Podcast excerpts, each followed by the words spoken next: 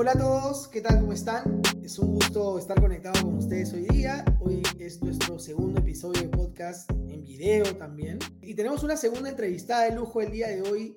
Contamos con la presencia de Natalia Lemoyne. Les voy a contar quién es ella antes de, de que aparezca Natalia a nuestro lado aquí en pantalla. Bueno, aunque no parezca, Natalia tiene más de 15 años en el mundo de la educación, es profesora certificada en Google Educación. Natalia comenzó su trabajo como docente en Buenos Aires, Argentina, y continuó en Carolina del Norte. Ha trabajado con Google Earth Outreach y con National Geographic, creando contenido educativo para la nueva versión de la web de Google Earth. Además, eh, ella es parte del consejo asesor de Google Earth para el noreste de los Estados Unidos y también es miembro del Comité Asesor de Tecnología del Departamento de Educación del Estado de Nueva York. Es decir, Natalia es una persona que tiene muchísima experiencia en temas de eh, tecnopedagogía y es un gusto tenerla con nosotros. Bienvenida, Natalia. Muchas gracias, muchas gracias por invitarme, por darme la experiencia de estar aquí contigo y gracias por tremenda este, presentación. Bueno, gracias a ti Natalia más bien por, por el tiempo. Eh, y, quería además eh, que nos contaras un poquito, que le contaras a las personas que nos están viendo, nos están escuchando, eh, dónde trabajas, si ya iniciaron tus clases. Sí, claro. Bueno, yo trabajo en una escuela, en un distrito escolar en las afueras de Albany, que es la capital del estado de Nueva York. Em, y eh, en este distrito escolar mi trabajo es ser coordinadora de lo que es la tecnopedagogía eh, y me encargo de eh, no solamente la parte de todo lo que es la tecnología en, cuanto a los equipos de tecnología, las computadoras y todo eso, sino más bien este, la parte pedagógica, ¿no es cierto? Ver qué, qué clases de habilidades digitales este, estamos enseñando a nuestros alumnos por medio de las herramientas que tenemos. Genial.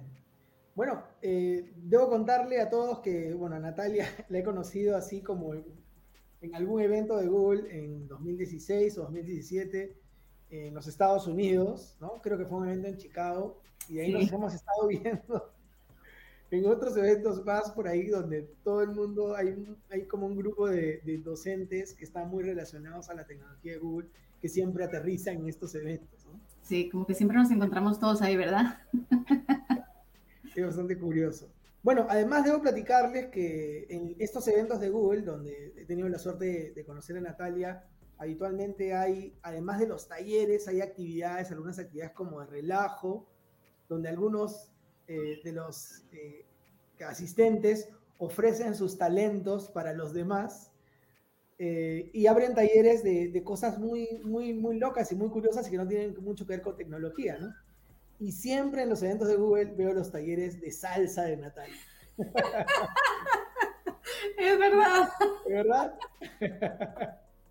Sí, es verdad. Aparte, mira qué curioso que, mencionas eso, porque cuando estuve también en, creo que fue en Chicago, no me acuerdo dónde fue, en, otro de esos eventos de, de, de Google Education Em, sí, hice una charla de ese y dijeron, enseñen algo, algo diferente. Y dije, bueno, em, a mí, yo soy una persona que ama la cultura hispana y sobre todo ama mi cultura de Colombia, yo soy colombiana. Y, dije, bueno, pues enseñemos, enseñemos salsa porque mis padres eran bailarines, yo bailé toda mi vida y bueno, y sigo enseñando en el día de hoy, enseño, al presente enseño también. Entonces, oh, puse a hacer eso. y, fue tan chistoso que mucha gente participó. Yo creo que fue porque lo novedoso, no sé. Y pues me resulté ganando un Chromebook por eso. ¡Oh, mira! tan chistoso. Pero fue, un éxito. Yo veía ahí a, los gringos así un poco duros, pero ahí estaban haciendo su esfuerzo. No, se estaban haciendo el esfuerzo, sí, eso fue lo chévere, que todo el mundo estaba ahí dándole. y además un taller de los, creo que de, los pocos que está súper lleno de gente. Sí, es verdad. Bueno, qué lindos eh, recuerdos. Sí, sí, bonitos recuerdos, en verdad, sí, en verdad, sí. Bonitos recuerdos. En, realidad tengo, yo tengo en mente muchos de los eventos de Google que hemos podido asistir a algunos latinos eh, y, me ha encantado, en verdad, ¿no? Contagia mucho la energía, esta, esto que tienen eh, en la organización de sus eventos, que, es, me parece fantástico, ¿no? Que uno sale recargado, con muchas pilas, con ganas de hacer cosas. Sí, tienes razón, nos los diseñan de, tal manera que uno sale como recargado, con, con, ganas ya de subirse las mangas y empezar a hacer cosas. En verdad que sí. Ahora, Natalia, eh, bueno, nuevamente gracias por tu tiempo, en verdad, eh, y, ya entrando un poquito en materia, eh, el tema que nos trae hoy es el aprendizaje durante la pandemia. ¿no? Definitivamente la pandemia ha representado un reto gigante para, para la educación, para los sistemas educativos en diferentes países. Bueno, Latinoamérica no ha sido la excepción, los Estados Unidos, en fin, todo, todo, todo el continente ha sido afectado eh, grandemente y los maestros lo hemos vivido, ¿no? Ahora, eh, de hecho, la misma situación ha puesto sobre la mesa algunos problemas que probablemente ya existían, pero que no notábamos en la real magnitud o en la real dimensión y no necesariamente solo de tecnología, pero digamos que también la tecnología digital ha tenido mucho que ver ahí, ¿no? Eh, quisiera que me digas, para empezar esta entrevista, desde tu punto de vista, ¿cuáles fueron los problemas o los retos que ha expuesto la pandemia en el sector de educación? Sí, no, totalmente. Tienes, tienes razón. Yo creo que la pandemia y esto del COVID-19 ha sido indudablemente un gran disparador de, cambio y ha sido un agente revelador de muchos aspectos de la educación. Como dijiste eh, recién, muchos aspectos ya eran parte de los desafíos que, desafíos que teníamos en la, en la educación, en el sistema educativo en sí, pero yo creo que la pandemia como que ha, ha puesto un poco más de luz sobre estos, estos problemas, ¿no es cierto? En, en mi opinión, bueno, ¿cuáles son los elementos de la educación que han sido expuestos por la pandemia? Pues hay, hay muchos en realidad. Eh, desde problemas con la infraestructura eh, de las escuelas hasta las pedagogías utilizadas. Este, yo creo que lo, más prominente ha sido la inequidad en la educación. Y por eso te mencionaba, siento como que a veces esto de la pandemia como que nos hizo dar cuenta dónde estaban esos, esos pequeños eh, agujeros en, en, nuestra red, en nuestro sistema educativo, ¿no es cierto? Y creo que ahí es donde nos, fuimos, nos dimos cuenta de esas pequeñas inequidades que al principio no se veían y yo creo que ahora sí son como mucho más evidentes. Sobre todo, por ejemplo, yo creo que em, estas inequidades vienen de, de, de, muchos sectores, ¿sí? No solamente eh, por ejemplo, si pensamos en una escuela rural, ¿no es cierto? O pensamos en una escuela eh, urbana, el, tipo de infraestructura, la cantidad de, fondos eh, que, que, se dan para esa escuela o esos distritos escolares o sistemas educativos tienen disparidades, ¿verdad? Son diferentes. Entonces, esa, esa disparidad, esa diferencia tiene como un efecto dominó y a veces hace que cierta, todos nuestros alumnos tengan diferentes experiencias educativas. Entonces, como te comentaba, la, infraestructura, no solamente que no hay eh, la red que, sea suficiente para mantener esto que llamamos ahora este, educación a distancia o, educación remota, em, no, no, solamente eso, sino también el tema en las casas de nuestros alumnos, que no todos nuestros alumnos tienen el mismo acceso no solamente a las herramientas como los dispositivos, sino que también a, la infraestructura en sus hogares de, red de Internet para hacer una, una, educación remota. Aunque después podemos discutir un poquito más el tema de, de, qué puede ser una educación remota, ¿no? No solamente la tecnología forma gran parte de esto, sino que también hay otros elementos también que podemos aprovechar. Em, ¿Y qué más te puedo decir? Pues yo creo que también no sé, eh, hay, hay, por ejemplo, la escuela ha sido muy importante para alumnos, también el tema de que muchos van a, comer en la escuela y, es parte muy, muy importante de, la vida socioemocional, ¿no es cierto? Entonces, como te comentaba, creo que hay muchos problemas que han sido expuestos por la pandemia y esos son algunos ejemplos. Sí, definitivamente. Y eso, y eso que es una realidad que tú vives en los Estados Unidos, estando en Nueva York, este, bueno, en Latinoamérica, en muchos países y en muchos sectores dentro de los países de Latinoamérica, porque a veces en la capital no se vive, eh, porque es una especie de burbuja, ¿no? Pero en los sectores más alejados a veces sí hay eh, esas inequidades, esas desigualdades se viven con mayor intensidad. Ahora, y justo hablas tú al final respecto de los estudiantes, ¿y qué desafíos crees que han tenido que enfrentar los estudiantes en esta, en esta circunstancia particular? Pues mira, yo creo que eh, los, los, estudiantes, me gusta mucho que me hayas preguntado eso, porque a veces pensamos en, en, todos los problemas relacionados con la infraestructura, los maestros, los desafíos para los maestros, ¿no es cierto? Eso, y a veces nos olvidamos de lo más importante, y son los alumnos, ¿no? Por eso estamos haciendo todo lo que hacemos que es para ellos. Y una de las cosas que para mí me parece que es más, lo que ha afectado más a, a nuestros estudiantes es la parte socioemocional. Yo creo que para nuestros alumnos la escuela no es solo un lugar don, físico, ¿sí? donde van a, a aprender. Para muchos es un refugio, para muchos es un lugar donde se les valora, para muchos es un lugar donde reciben eh, comida, las cosas que ellos necesitan.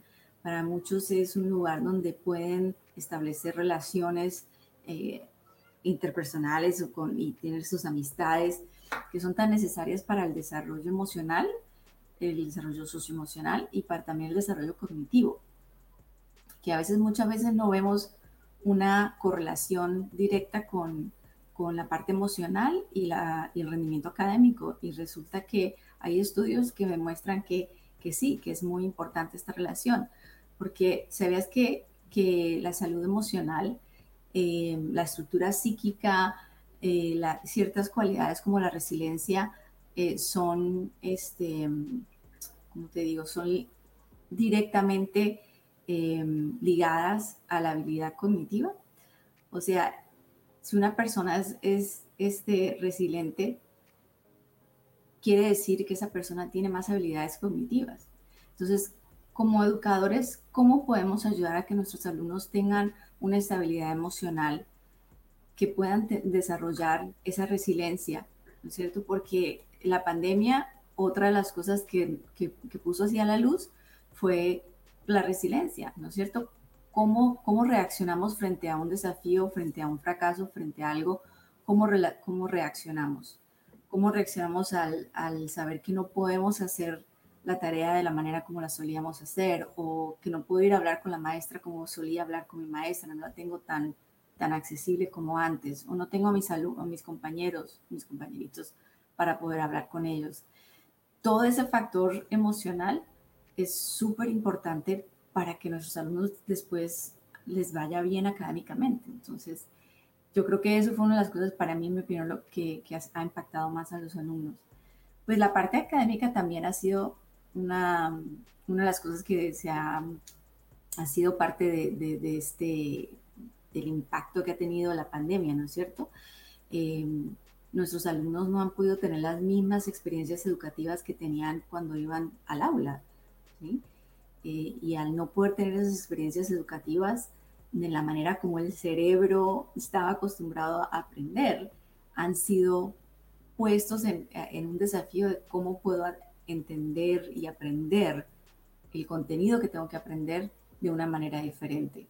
Y ahí es cuando viene el desafío para el maestro, ¿no es cierto? Bueno, ahora, ¿cómo puedo cambiar mis dinámicas, mis rutinas, em, mi, pedagogía, mis estrategias, para que eso que yo hacía frente a frente con ellos, trate de capturar lo que más pueda para no perder tanto y poder hacerlo con mis alumnos de alguna manera, ¿no es cierto? Yo creo que ese fue uno de los desafíos más grandes para todos los maestros. ¿Cómo hago para seguir manteniendo mis relaciones con, con mis alumnos y, y poder tener una continuidad de educación? Sí, eh, bueno, eh, la misma situación, ¿no? La hemos vivido aquí y, totalmente de acuerdo contigo en el tema, bueno, ha significado un reto, así como es un reto para los maestros el diseño de las experiencias de aprendizaje en circunstancias como las que nos están tocando vivir ahora, también es un reto para los estudiantes eh, enfrentarse a una situación difícil, de esta situación ya de, de aislamiento, ¿no?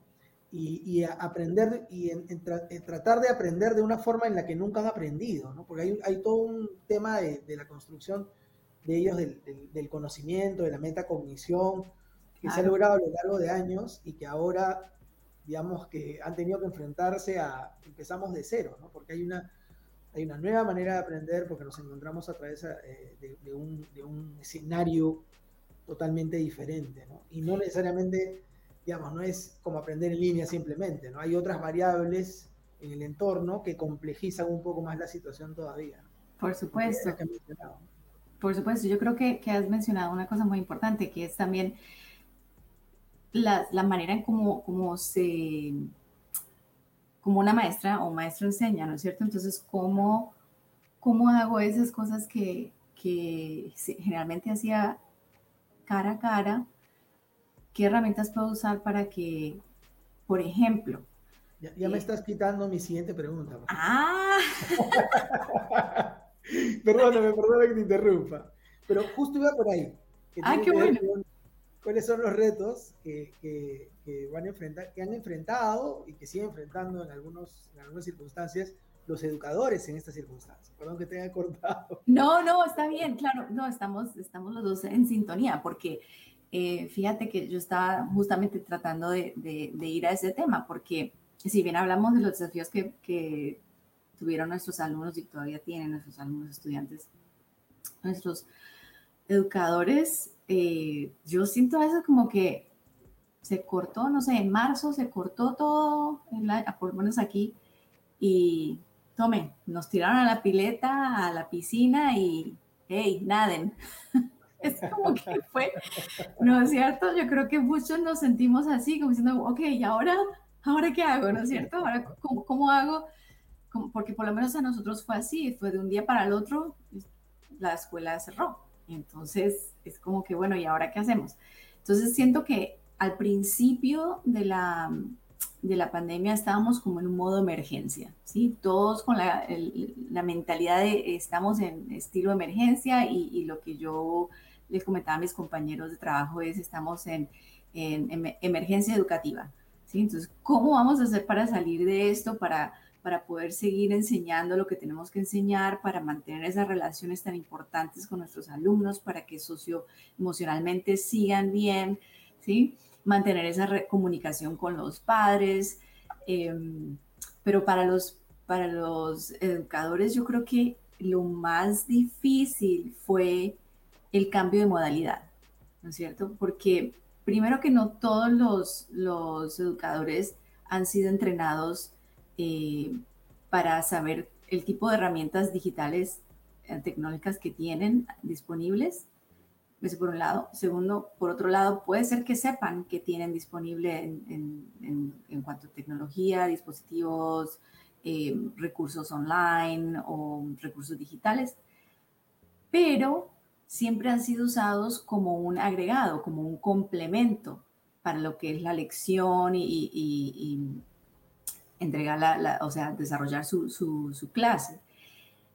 Yo creo que eh, el desafío ahí fue, bueno, ahora que sé que tengo estas, estas herramientas digitales, ¿cómo puedo hacer para que, pues, para poder tener esa, eh, para poder tener que no se me pierda la manera en que yo puedo ver que mi alumno está aprendiendo, así que el contenido que estoy enseñando pueda ser aprendido, que lo, lo muestre de una manera que sea que lo pueda absorber el cerebro de los niños, ¿sí? Entonces, a veces yo pienso mucho que, por ejemplo, nuestros maestros que enseñan inglés como segunda lengua, por ejemplo, usaron mucho video eh, también nuestros maestros de, eh, para alumnos con discapacidades también usaron muchas las herramientas digitales para poder hacer el contenido que tenían que enseñar un poco más accesible, porque no lo podían hacer cara a cara, ¿no es cierto? Entonces, eso yo creo que la, parte de la tecnología ahí ayudó bastante a, llenar, un poco esos, esos agujeritos que, encontrábamos. Em, pero sí, por ejemplo, una de las cosas yo creo que fue lo más difícil es cambiar la modalidad te digo esto porque en, mi experiencia personal, una de las cosas que como coordinadora de educación, eh, de tecnología y tecnopedagogía en mi, distrito escolar, eh, nos sentamos con nuestros directivos a, hablar, bueno, ¿cómo son las modalidades ahora? ¿Qué es, cómo podemos medir si el alumno está enganchado en la clase o no? ¿Cómo, cómo puedo darme cuenta que no está prestando atención? ¿Cómo puedo ayudar si está un poco, si se queda un poquito atrás? ¿Cómo lo puedo, sí? Todas esas cosas nos pudimos a, sentar y a, discutir cómo vamos a hacer para que, para que esto se solucione. Una de las cosas que, hablamos fueron tres diferentes modalidades la modalidad híbrida, la modalidad remota em, y después la, ahora no recuerdo bien el nombre que es, pero es una modalidad que no es, es, es híbrida, pero también tiene, tiene em, elementos que no son digitales, ¿sí? Entonces, por ejemplo, em, usamos mucho los recursos disponibles eh, en nuestra comunidad para poder entregar en las familias que no podían tener acceso a, una internet confiable, sólida, una conexión sólida. Este, entonces pudimos entregar em, materiales educativos con instrucciones para que los padres y los alumnos pudieran por lo menos tener una, actividad educativa, una experiencia educativa que no era solamente digital. Porque otra de las cosas que también nos dimos cuenta es que nos cansamos, ¿no es cierto?, de estar mirando la pantalla todo el día. Entonces, ese, ese cansancio digital es importante em, tenerlo en cuenta, ¿sí? Y, no, no, quemarse y tratar de, de, seccionar el día escolar para que no quedemos ahí todos como cansados, ¿no es cierto? Los ojos se cansan, estamos sentados todo el tiempo, Em, y haciendo trabajo digital todo el tiempo no es lo mismo que hacer un descanso, levantarse, mover las piernas, hacer una actividad donde de repente no necesite las, las herramientas digitales, sino que puedo usar otras herramientas que siempre hemos usado. yo creo que eso fueron lo, lo, si tú me volvieras a preguntar qué es lo más que ha afectado a los educadores directamente, yo creo que es eh, el cambio de modalidad de, de la instrucción. Sí, totalmente de acuerdo. El diseño eh, es un reto ya en la presencialidad, pensar de, digamos, eh, con las nuevas condiciones o características que tiene la educación, hablar de evaluación ahora, por ejemplo, en la presencialidad es todo un reto, ¿no? Hablar de que los chicos ahora acceden a la información de otra manera y es el, lograr el engagement es probablemente más retador inclusive. Ahora, eso pasarlo a la modalidad eh, a la enseñanza remota de emergencia en la que hemos estado inmersos, en lo, se vuelve mucho más difícil todo.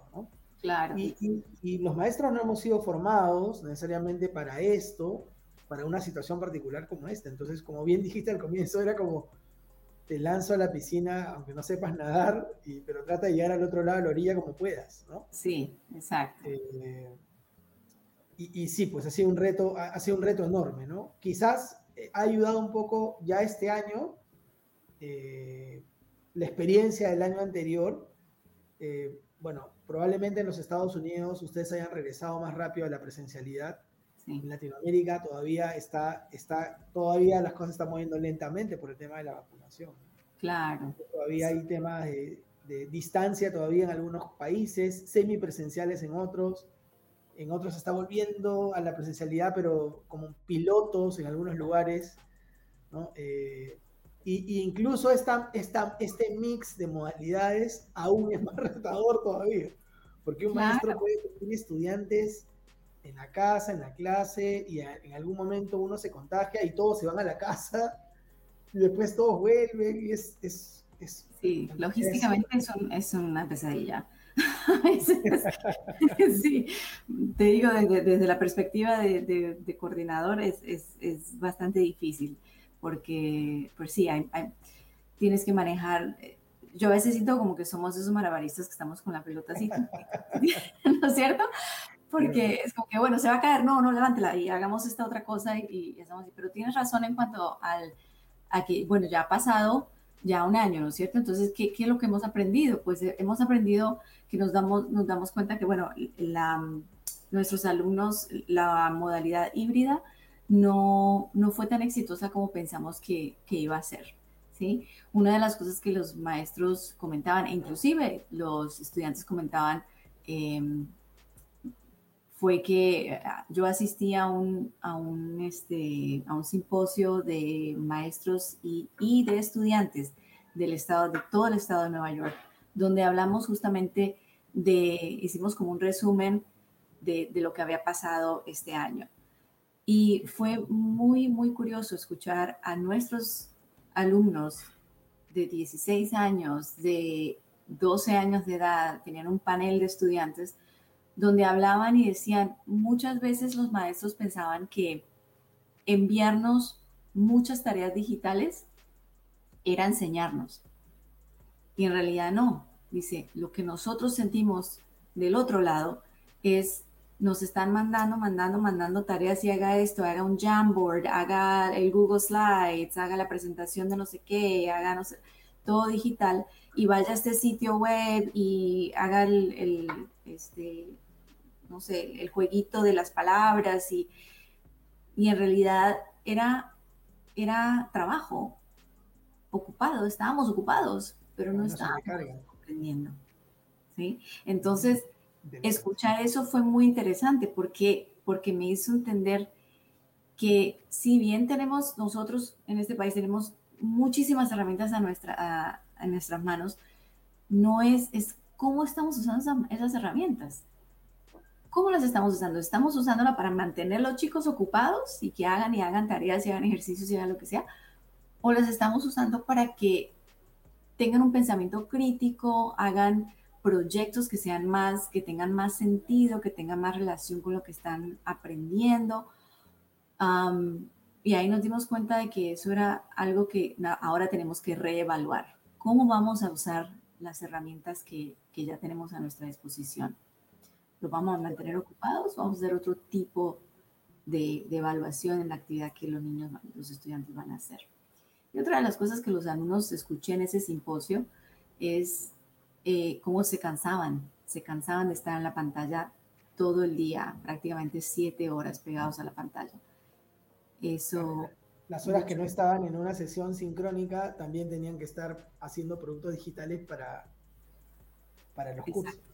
Exactamente. Entonces, si bien no estaban todo el tiempo en una, en una, videollamada, estaban ocupados en la pantalla haciendo todos esos trabajos digitales. Ahora, Natalia, este, tratando de darle vuelta a la situación, porque evidentemente es un enorme problema. se, ha presentado un gran problema, pero todo problema también representa una oportunidad. yo iría un poco por ahí, ¿no? ¿Cuáles son esas oportunidades que tú detectas que se nos están presentando? Pues mira, yo creo que eh, una de las oportunidades que, para mí deberíamos aprovechar es de sentarnos y, ver, de mejorar y ver la realidad con otros ojos hemos, nos, nos, han dado la oportunidad, esta pandemia nos ha dado la, la oportunidad de como de sentarnos en, el costado y mirar así como al partido, ¿no? Mirar hacia adentro qué es lo que está, qué es lo que está este, desenvolviéndose al frente nuestro y cómo podemos mejorar esa realidad que estamos viendo, ¿sí? También nos ha, nos ha, nos ha permitido intercambiar roles, nos ha, nos ha permitido ver las experiencias desde el lado de nuestros estudiantes, porque como mencionábamos antes, no todos nuestros estudiantes por el tema de la pandemia tienen la misma experiencia educativa, ¿sí? Por, ya, por, por todos los, los, otros desafíos que ya habíamos hablado, ¿no es cierto? Entonces, esa oportunidad de ver de cómo se está aprendiendo desde el otro lado, nos ha dado un regalo muy valioso que es la empatía. Y con esa empatía yo creo que puede ser el, como el motorcito que nos va a ayudar a, desarrollar mejor, mejores, este, mejor currículum, a desarrollar mejor, mejores guías em, para, para, poder enseñar, ¿sí? Eh, yo creo que también este, nos va a ayudar a revisar las políticas educativas que teníamos instaladas, eh, la infraestructura, educativa, no solamente desde, desde los pequeños círculos concéntricos que tenemos, ¿no? Del hogar, la escuela, la comunidad, el gobierno, ¿sí? Sino que no solamente desde la casa, sino que son todos, esos este, círculos concéntricos que yo mencionaba. La asignación de fondos gubernamentales para, o privados para, para mantener las escuelas abiertas y eh, la oportunidad de ver cómo podemos continuar la, educación, ¿no? ¿Qué podemos hacer para, para que la, la educación no, no, pare? Yo creo que también este, nos da la oportunidad para evaluarnos a nosotros personalmente como educadores, ¿sí? Em, muchos educadores me comentaban a mí que tenían, que se sentían a veces incómodos en clase porque a veces los alumnos sabían más tecnología que el educador. Entonces, yo tomo eso como un cambio fundamentalidad, como, como, una fundamentalidad, como un paradigma, como un cambio en paradigma. Porque quiere decir que nosotros como educadores no somos más la fuente de conocimiento y que tenemos que comprender que el otro, el alumno, también sabe otras cosas y que está bien que yo no sepa todo, porque en realidad todo ahora está disponible en la, punta de mis dedos, ¿no es cierto? Lo busco en internet, lo, lo pongo en Google, ¿sí? Entonces yo creo que tener esa humildad también y decir, bueno, yo también puedo aprender, no solamente ayuda al maestro, sino que también estás dando un ejemplo a los alumnos porque está siendo un, modelo para los alumnos de, humildad y de, cómo puede uno, em, ¿cómo decirte? Como no solamente de humildad, sino que decir, bueno, yo también estoy aprendiendo, ¿sí? Y el alumno también entiende, el, maestro también está aprendiendo.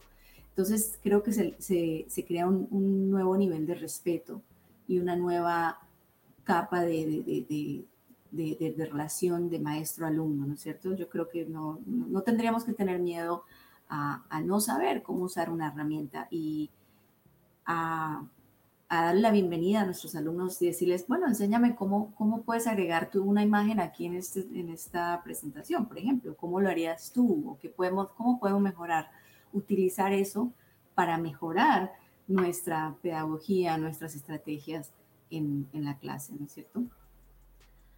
Sí, el, cambiar el, como decías bien, el, paradigma o la idea que tenemos de, qué es un maestro, qué implica ser maestro. Eh, tenemos el tema este de la figura del maestro como la persona que lo sabe todo, es como un tótem, ¿no?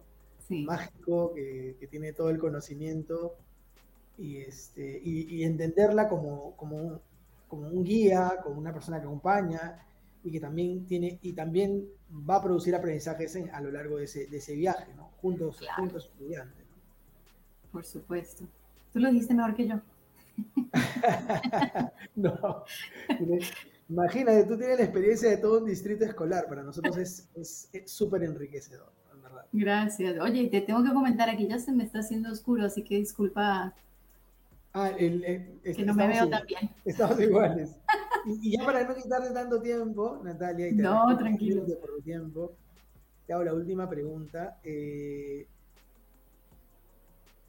¿Qué cambios, eh, y esta es una pregunta que seguramente muchos maestros de Perú y de algunos países de Latinoamérica que estamos empezando el camino de la semipresencialidad eh, o, empezar, empezando a vivirlo, ¿qué cambios o, qué estrategias han sido exitosos, ¿no? o por lo menos eh, discutidos en la misión de preservar la continuidad de la educación en tu experiencia?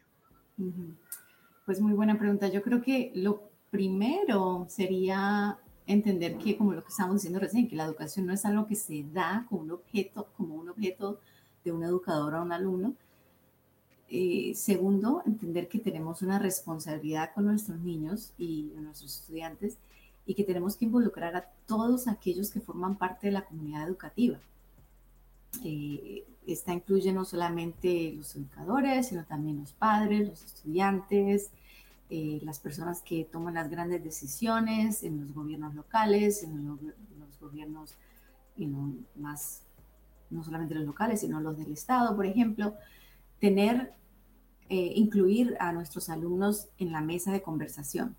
Yo creo que es una de las cosas que, si bien todos somos educadores porque todos queremos y amamos y tenemos una pasión por enseñar a nuestros alumnos, ¿no es cierto? Pero yo, yo, yo a veces siento que cometemos el error de no involucrar esas voces. Tenemos que tener esa voz del estudiante en esas mesas donde se toman las grandes decisiones. Em, uno de los cambios que yo, uno de los cambios que yo haría y que de hecho hemos implementado este año a raíz de lo que hemos aprendido en la pandemia es que eh, tenemos unos comités ahora donde tenemos padres de la comunidad, personas que viven en nuestra comunidad pero no tienen alumnos en, nuestros, en nuestras escuelas, eh, maestros que trabajan en nuestra escuela, alumnos que son de nuestra escuela de diferentes niveles, no solamente los de la escuela secundaria, sino que también de la escuela media. y también tenemos representación de alumnos que tienen discapacidades, porque también es muy importante involucrar la voz de todos en, esta, en estas mesas donde se toman estas decisiones, ¿no es cierto? Yo creo que ahí, eh, una vez que logramos asumir esa responsabilidad que la educación de los niños depende de todos nosotros, ahí podemos ver como con más claridad qué cambios específicos se pueden hacer para mejorar. ¿Por qué? Porque en esta mesa ya tenemos la opinión y la experiencia de todas las personas que forman la comunidad educativa. Entonces, una de las cosas que yo le diría a los, a los directivos de escuelas, eh, superintendentes, no sé cómo los llamen en Perú, em, sería... Directores, sí, sería, sería este, revaluar un poco cómo estamos tomando las decisiones. Estamos tomando las decisiones como, por ejemplo, una escuela privada o un distrito público. Estamos tomando las decisiones nosotros solos o estamos tomando, estamos yendo a un proceso donde la decisión es compartida. La decisión compartida es un proceso que hay que aprenderlo y es un proceso que es beneficioso para todos los que se están involucrados en la comunidad educativa. esa sería una de las cosas que, que, a mí me parece que sería muy bueno que, que podamos Con eso ha puesto algunos chinches en algunos pies por ahí. porque va a sincar a algunas personas, porque sí es verdad, o sea, el servicio educativo lo recibe el estudiante, evidentemente hay que ser empáticos y entender que si él lo recibe, su opinión también es importante. Por supuesto. Ese diseño, ¿no? ¿Qué, ¿Qué, es lo que vamos a decidir? ¿Qué se va a implementar? ¿Qué equipo vamos Lamentablemente está pasando, y te, te lo comento así, no, no, sé si pasó igual en los Estados Unidos, pero los colegios empezaron a comprar equipos. Aquí ya los colegios están comprando equipos, dispositivos para hacer aulas híbridas. No han definido todavía cuál va a ser su modelo de, enseñanza semipresencial, pero ya están comprando los dispositivos. O sea, se ha pasado, se está haciendo al revés. O sea, el, diseño pedagógico va a estar al servicio de la tecnología y no al contrario. ¿no? al contrario, exacto. No, eso yo creo que pasa en todos lados porque eh, pasa aquí también. Y es una de las cosas que personas que están en la posición como la mía somos las que tenemos que ser como abogados de los alumnos, ¿sí? Decir, no, a ver, espera, espera, espera.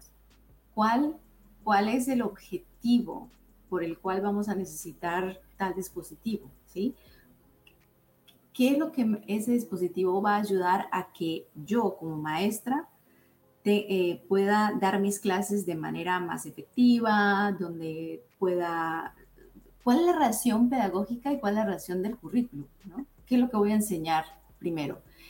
Y una vez que tengo eso, identifico mis necesidades. Cuando tengo mis necesidades, ahí, ya, ahí eso me puede dar la respuesta a qué clase de dispositivo puedo comprar. ¿No es cierto? Tal cual. Pero no al revés. Yo, yo, creo, que, yo creo que siempre, en, en cuanto a lo que es la tecnopedagogía, yo creo que siempre tiene que venir primero la pedagogía y después qué es lo que va a complementar eh, esa pedagogía, ese currículum, ¿no es cierto? Yo, una de las cosas que, veo también que pasa muy frecuente es que escribimos unos currículums, unas, eh, no sé cómo le dicen ustedes, unas guía de diseño, el scope and sequence, que, es como una secuencia de lo que el primer grado tiene que aprender esto, segundo grado tiene que aprender aquello. el currículo, el currículo. Ok. Y, tenemos también como un tiempo, ¿no? Por ejemplo, para diciembre más o menos tienen que ya haber aprendido tal cosa, para así. Y, y tenemos eso diseñado divino, perfecto, está súper clarito, divino. Y después nos damos cuenta que ahora tenemos que poner tecnología. ¿Y ahora cómo hacemos? ¿Sí? Entonces, la tecnología no debe ser vista como un agregado. La tecnología tiene que verse como la misma herramienta que usamos como el, libro de texto. Esa es la tecnología. Es, otra herramienta disponible para poder enseñar eh, lo que tenemos que enseñar, no un agregado. Y eso es un desafío que tenemos nosotros también Bien, bueno, muchísimas gracias Natalia. Eh, en verdad ha sido un gusto verte de nuevo después de tanto tiempo, en verdad ya han pasado algunos años. Sí. Gracias por, lo que nos has regalado el día de hoy también, ¿no? No, gracias a ti. Y, y, muy contento de tenerte en este humilde canal de podcast, Natalia, de verdad. Muchas gracias. No, gracias a ti y muchas gracias a todos que nos están escuchando. Bueno, estuvo con nosotros eh, una de las más representativas gurús del ECTEC en español, Natalia Lemoyne Hernández, desde los Estados Unidos. Y recuerden que eh, todas las entrevistas de este podcast las pueden encontrar en YouTube, en video y la versión en audio a través de Spotify, Apple Podcast, Google Podcast, entre otras plataformas digitales, en todos los espacios como Alberto Grados-ECTEC Soy Alberto Grados de Lima, Perú. Hasta el próximo lunes.